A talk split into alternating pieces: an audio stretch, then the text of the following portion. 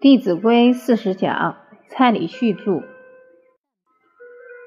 第二百六十一页。我们来看父子关系。当爸爸的要言而有信，才能把家庭、把孩子带好，孩子才会信服你。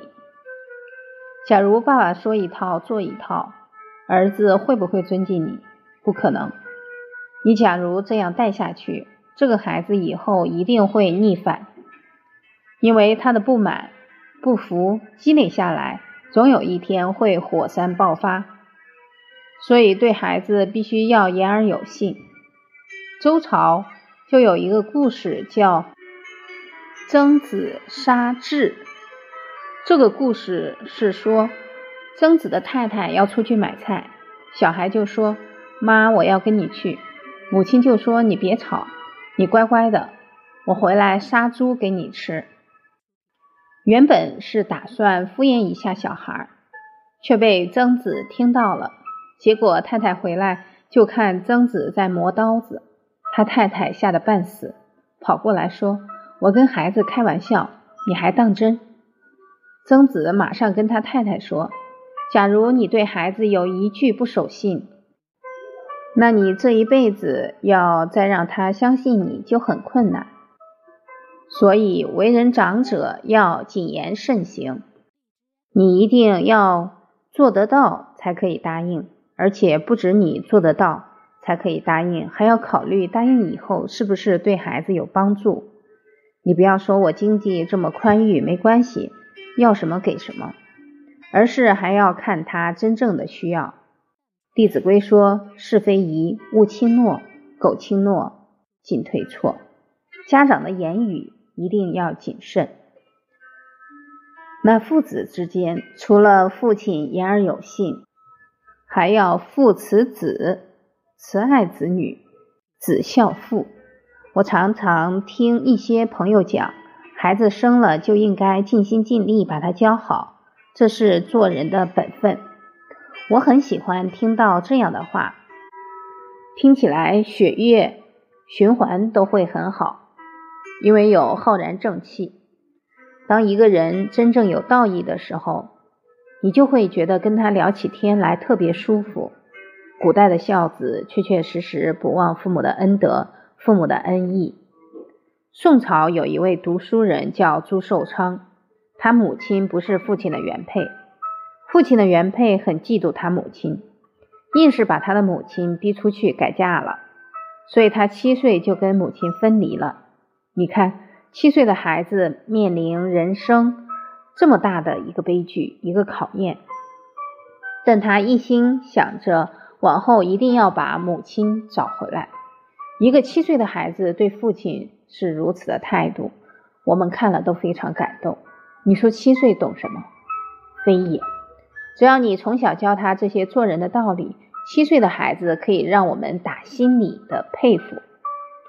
后来，他在几十年当中一直都在打听母亲的下落，他的整个事业也发展的很好。宋神宗在位的时候也当了官，五十七岁时，此时寻找母亲已经五十年，他就下定决心对他的亲人说：“我要出去找我母亲，假如我没有找到，我就不回来了。”诸位朋友，找得到吗？精诚所至，金石为开。因为父子母子连心，他找到偏远的陕西一带，到了一个叫同州的地方，结果下了雨，就停在那里。后来就有因缘打听到他的母亲的下落，所以天地非无情，要靠我们的心去改。诸位朋友，我们到温州去讲课。他们那里已经好几个月没有下雨，结果我们去的那一天雨就下来了。我们上秦皇岛之前也好几个月没下雨，结果去的当天晚上下了那一年第一场雪。所以确确实实，整个自然环境跟人心是一体的。人心善，国泰民安；人心恶，灾害连连。所以，我们现在要扭转社会的状况，不要去抱怨，要从根本，从我们的心开始转善。进而去影响更多人心，这样整个社会灾难自然就会慢慢化解掉。朱寿昌顺利的找到了他母亲，他母亲已经七十多岁，母亲也是很感动，相拥而泣。朱寿昌不只是把他的母亲迎回来奉养，连母亲后来生的弟弟妹妹也一并接过来。请问？他跟他这些同母异父的弟弟妹妹有没有签契约？没有。兄道友，弟道恭，兄弟睦，孝在中。这是朱寿昌对母亲的一种情谊。宋朝另外一位读书人叫黄庭坚，他的文学造诣非常高，他官至太史，也是地位相当高的官，但是每天都会亲自帮母亲洗尿桶。他不是没有仆人。但是他坚持每天做孩子应该做的事，连尿桶都洗，代表其他的事也会尽心尽力。所以黄庭坚虽然当了大官，名闻利养都得到了，但是他那一份至诚的孝心有没有被名闻利养所污染？没有。我们再反观我们现在的社会，当一个人赚了大钱，他那一颗孝心有没有变？很可能变成。财大气粗，都用钱在尽孝，可能那个恭敬心都不足。这是讲父子关系当中，不仅要做到言语有信，还要有信义，要尽本分。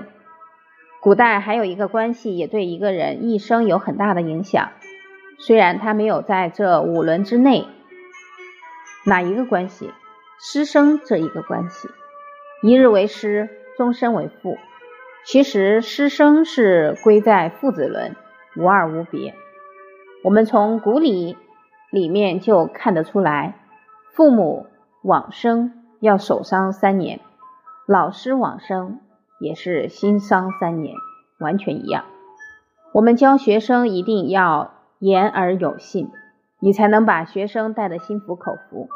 那学生答应老师的事。也一定要尽心尽力去做到。孔夫子那时候教学有三千弟子，七十二贤人。当孔夫子去世的时候，这些弟子通通在他的墓旁盖了房子，坚持守孝三年。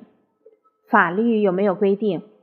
没有，只是一份对老师恩义、道义的心意表达。其中有一位弟子守了六年，他叫子贡。子贡在孔夫子去世的时候，不巧在其他的国家做生意，所以他一直很遗憾没有亲手送走老师，所以他守完三年，自己再加三年。这种师生的道义，我们现代人确实很难深刻体会，很难体会到那一份师生之间的存心。明朝有一个名臣史可法，他的老师是左光斗。后追号为左宗义公。左光斗那个时候是国家大臣，主持国家的大考进士的考试。一般读书人对国家都有一个使命，要为国家举贤良之才。左光斗在考试之前就微服出巡，到一些寺庙里去看来参加考试的读书人素质如何。他为什么不到酒楼去看？而要到寺庙里去呢？因为古代的读书人都很刻苦，都是十年寒窗无人问，一举成名天下知。那些有钱住酒楼的，可能都考不上。当他走进史可法的房间，史可法刚好写完一篇文章睡着了，文章一气呵成，又露出为国为民的气节。左光斗看了之后很感动。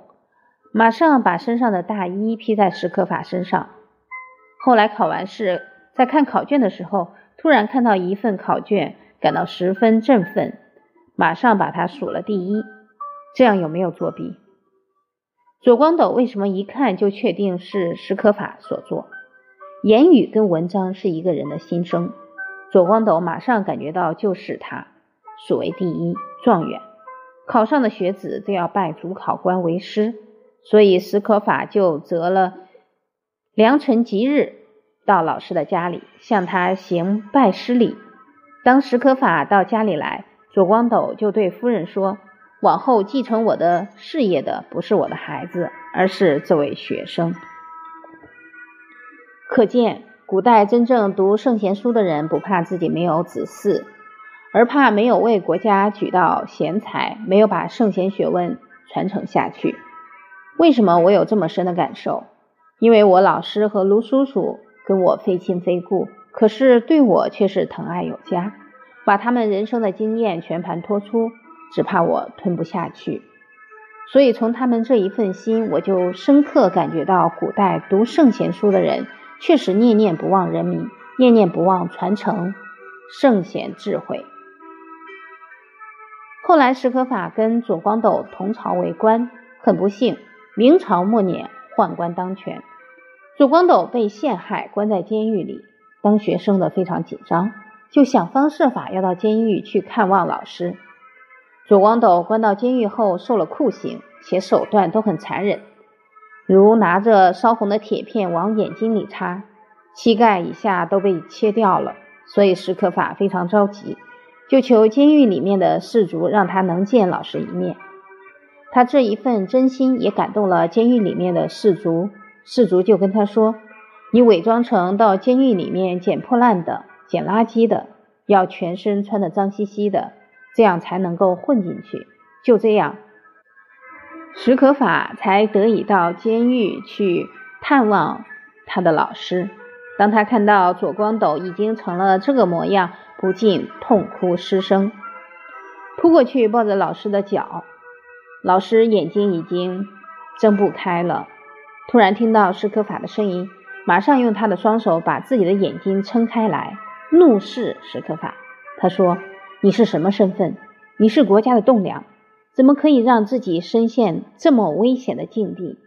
与其让这些奸人把你害死，不如现在我就活活把你打死。”说完话，马上捡起地上的石头，就往史可法的方向扔过去。史可法看老师这么震怒，也赶快快步离去。诸位朋友，老师已经身陷绝境，看到这么亲的学生来探望，第一个念头想到什么？有没有想到自己？想到的是国家的安危，想到的是学生的安危。后来左光斗不幸去世，史可法也担任很多要职，也曾经率领军队在外防守。驻守的时候。史可法找士兵三班轮流跟他背靠背休息，他都不愿意去睡觉。他的士兵看了以后，心里很不忍，就跟他说：“大人，您假如这样继续下去，身体一定会受不了。”史可法就回答士兵说：“假如我去睡觉，刚好这个时候敌兵来犯，国家受到损害，那我是对不起国家，更对不起我的老师。”所以，史可法确确实实是念念不忘老师的教诲。那么，古代的学生如何回报自己的老师？依教奉行，真正把圣贤学问演出来。史可法每次回到故乡，不是先去探望自己的亲人，而是先去探望师母。史可法把他老师的所有亲人都尽心尽力的照顾，这就是师生的情谊。师生的道义，这不需要言语的交代，这是我们从古代可以看到的师生之间的信义。五伦当中还有第二轮，君臣有义。为君者，所谓君无戏言，讲话一定要算话。那臣子答应君王的事，一定也要尽心尽力做到。假如对君王言而无信，那会怎么样？那可能就要掉脑袋，因为犯了欺君之罪。君臣关系在现在也指领导人与被领导人的关系，所以除了在言语上讲信用之外，还有一份义务、道义、情义在里面。我们看看古代的尧帝是怎么对待他的臣民的。尧帝有一天走在路上。遇到他的两个臣民因为偷东西而被抓起来，正走在要去服刑的路上，尧帝看了非常恐慌，马上跑过去。他说：“你们两个犯了什么罪？怎么会被抓起来？两位老百姓就说：“因为久旱不雨，我们实在没有东西吃了，也没有东西给家人吃，所以不得已偷了人家的食物。”尧帝听完很惭愧，他就对士兵说：“你把他们两个放了，把我抓起来。”士兵很诧异，怎么可以把君王抓起来？尧帝接着就说：“因为我没有德行，才会导致久旱不雨，这是我第一个过失。第二个过失是我没有把我的人民教育好，我犯了这两大罪，应该关的是我。”当尧帝讲完这一番话，当时天空就飘来了乌云，过不久雨就下下来了。当一个人是至诚的爱护人民，一定可以让他的人民都受到感动，都向他效法。当全国人民都是这样的存心，灾难一定可以免除。袁了凡先生当年在保底县当县长，也是久旱不雨，他亲自斋戒沐浴去求雨，果不其然。念完启文后，很快的雨就降下来了。所以，诸位朋友，不要小看我们这一颗真诚之心。精诚所至，金石为开。为什么这些古圣先王可以留名青史，可以垂范后世，都来自于他这一份对人民的道义。在夏朝，第一位领导人是谁？大禹。我们一定知道大禹治水。也知道他三过家门而不入，为什么三过家门而不入？因为水患紧迫。假如不加紧治理而导致洪水泛滥，可能不是一个人受灾，可能不是一家人受灾，而是千千万万的人民遭殃。大禹结婚四天以后就离开了，从此八年没有回家，因为整整治水八年。后来，确确实实用了很好的方法，用了什么方法？疏导。大禹这个方法，我们现在能不能用？教导孩子也可以用疏导，顺势利导，绝对不要像大禹的父亲用什么防堵，一直堵住，到时候就会溃堤。我们要因材施教，根据孩子的性情，好好引导他。